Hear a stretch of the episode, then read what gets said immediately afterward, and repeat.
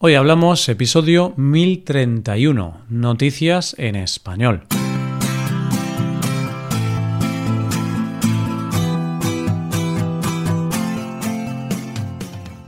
Bienvenido a Hoy Hablamos, el podcast para aprender español cada día. Ya lo sabes, publicamos nuestro podcast de lunes a viernes. Y si quieres ver la transcripción completa y una hoja de trabajo con ejercicios y con explicaciones, visita nuestra web hoyhablamos.com. Hazte suscriptor premium para acceder a todo ese contenido. Hola, oyente, ¿cómo estás? ¿Cómo va la semana? ¿Sabes qué día es hoy? Espero que sí, porque hoy es jueves, el día de las noticias. Empezaremos con la historia de un hombre que es un ejemplo a seguir. Después conoceremos a un hombre que puede que tenga uno de los mejores trabajos del mundo y terminaremos con una historia que nos confirmará que una buena inversión puede traer grandes beneficios. Hoy hablamos de noticias en español.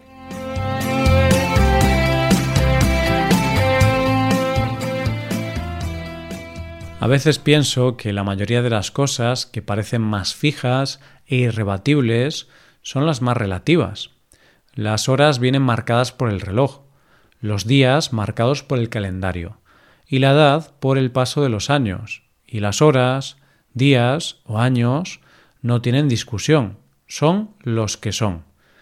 Pero a veces pasa que las horas se hacen eternas, o se hacen muy cortas, dependiendo de lo bien o lo mal que te lo estés pasando. Años que parecen siglos, y años que se pasan rápidamente sin que te des cuenta y gente de 40 que parece que tiene 20 y gente de 20 que parece que tiene 40. Todo es relativo. Y de esa relatividad de los años o la edad es de lo que vamos a hablar en nuestra primera noticia de hoy.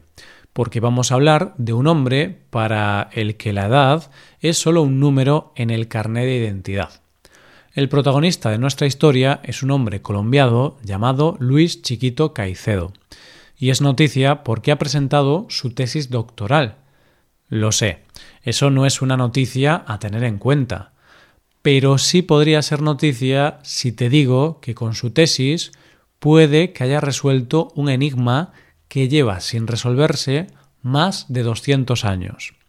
Pero todavía hay más, porque la noticia real es que todo esto lo ha conseguido a la edad de 104 años. Casi nada, ¿verdad? Luis se graduó como ingeniero civil por la Universidad de Manchester en 1947 y a esa profesión dedicó gran parte de su vida. De hecho, está considerado uno de los hombres más influyentes en cuanto a ingeniería colombiana se refiere del siglo XX. Sin embargo, su tesis doctoral no la comenzó hasta el año 1989 año en el que ya estaba jubilado, y cuando tenía nada más y nada menos que 73 años. Luis tenía la tesis un poco aparcada, porque no lograba encontrar la fórmula que le permitiera resolver el enigma que traía de cabeza a ingenieros desde hace más de 200 años. ¿Qué enigma es ese? Pues el que daría la respuesta a la pregunta ¿Cuál es el caudal óptimo de un río para producir energía eléctrica?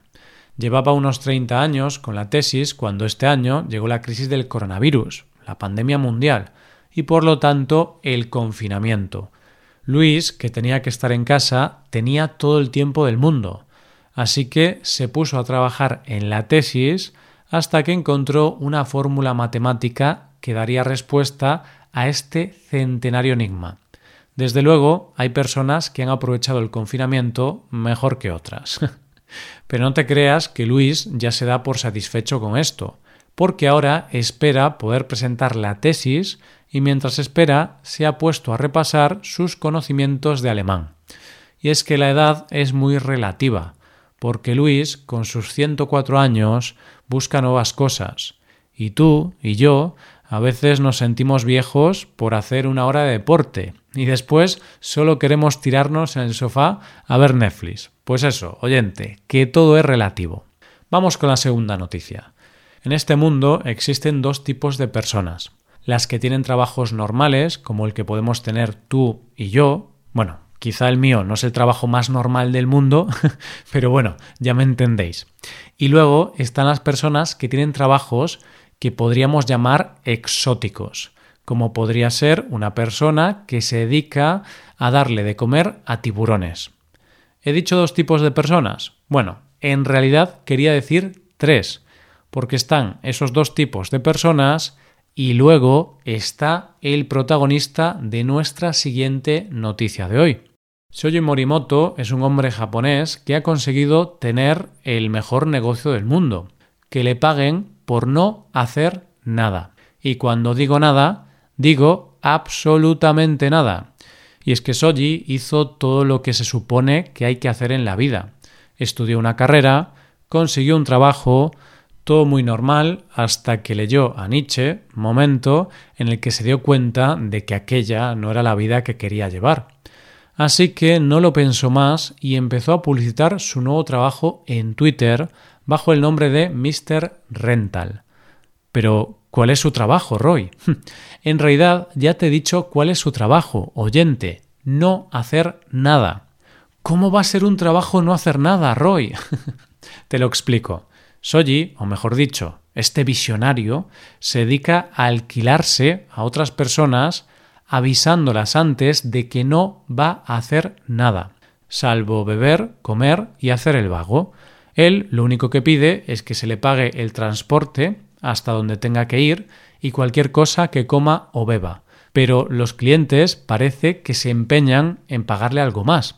El hecho es que con esta idea tan tonta empezó a publicitarse en redes y se hizo tan popular por la cantidad de solicitudes que recibía que empezó a aceptar ofertas de radio, televisión y otros medios de comunicación. ¿Y para qué lo puedo alquilar?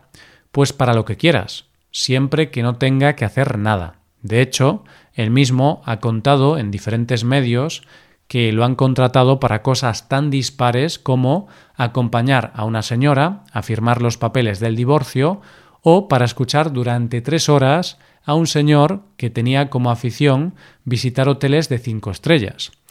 La verdad es que el trabajo parece fácil, o por lo menos no parece que tenga muchos quebraderos de cabeza. Y lo cierto es que estoy pensando que si él se alquila para no hacer nada, en el confinamiento, cuando no se podía salir de casa, lo tuvo que pasar bastante mal, aunque seguro que ofrecía sus servicios por videoconferencia. Llegamos a la última noticia de hoy. Recuerdo hace algún tiempo que estaba leyendo una viñeta de Mafalda en la que Mafalda está en la calle con su amigo Felipe, y éste se encuentra una tuerca que quiere guardar. Mafalda le pregunta que ¿para qué sirve? y Felipe le dice todo sirve para algo. Y Mafalda le contesta, pero nada sirve para todo. Yo siempre he estado muy de acuerdo con Mafalda, pero con nuestra última noticia de hoy estaría más de acuerdo con Felipe. Caleb King es un chico estadounidense que en 2016 tomó una decisión que le ha repercutido hoy día. Una decisión difícil, una decisión que tomó en contra del consejo de sus padres. Por aquel entonces tomó la decisión de gastarse unos 3.300 euros en la colección de cartas Pokémon Trading Card Game, que no es poco dinero. Vamos, a mí se me ocurren muchas cosas que comprar con ese dinero antes que unas cartas de Pokémon. y claro, los padres, como buenos padres que eran, le dijeron que aquello era una locura, que a quién se le ocurría gastarse esa cantidad de dinero en unas cartas.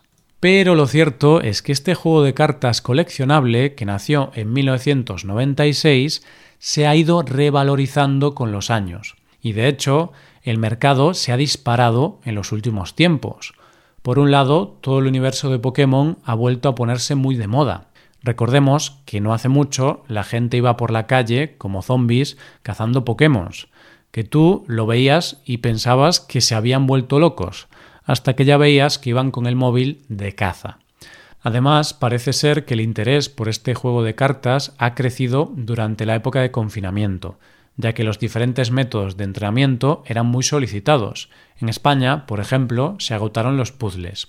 El caso es que, como diría Felipe, todo sirve para algo.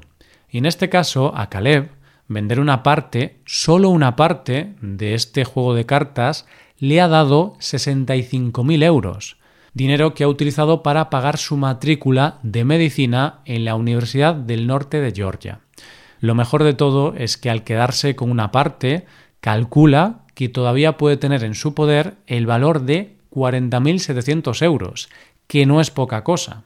Sea como sea, Caleb es todo un visionario, porque los beneficios que está sacando los ofrecen muy pocos negocios legales, porque no olvidemos que invirtió 3.300 euros y ahora el beneficio, cuatro años después, es de más de 100.000 euros. Y desde luego hemos aprendido dos cosas, que a veces no hay que hacer caso a lo que te dicen y tienes que seguir tu instinto, y que todo sirve para algo, porque en este caso unas cartas han pagado una matrícula de universidad. Y la verdad tengo que decirte que me alegro de que Felipe, por una vez, tenga razón. Y esto es todo por hoy, con esto llegamos al final del episodio. Te recuerdo que en nuestra web puedes hacerte suscriptor premium para poder acceder a la transcripción y a una hoja de trabajo con cada episodio del podcast. Todo esto lo tienes en hoyhablamos.com. Esto es todo, mañana volvemos con dos nuevos episodios. Lo dicho, nos vemos en los episodios de mañana. Pasa un buen día, hasta mañana.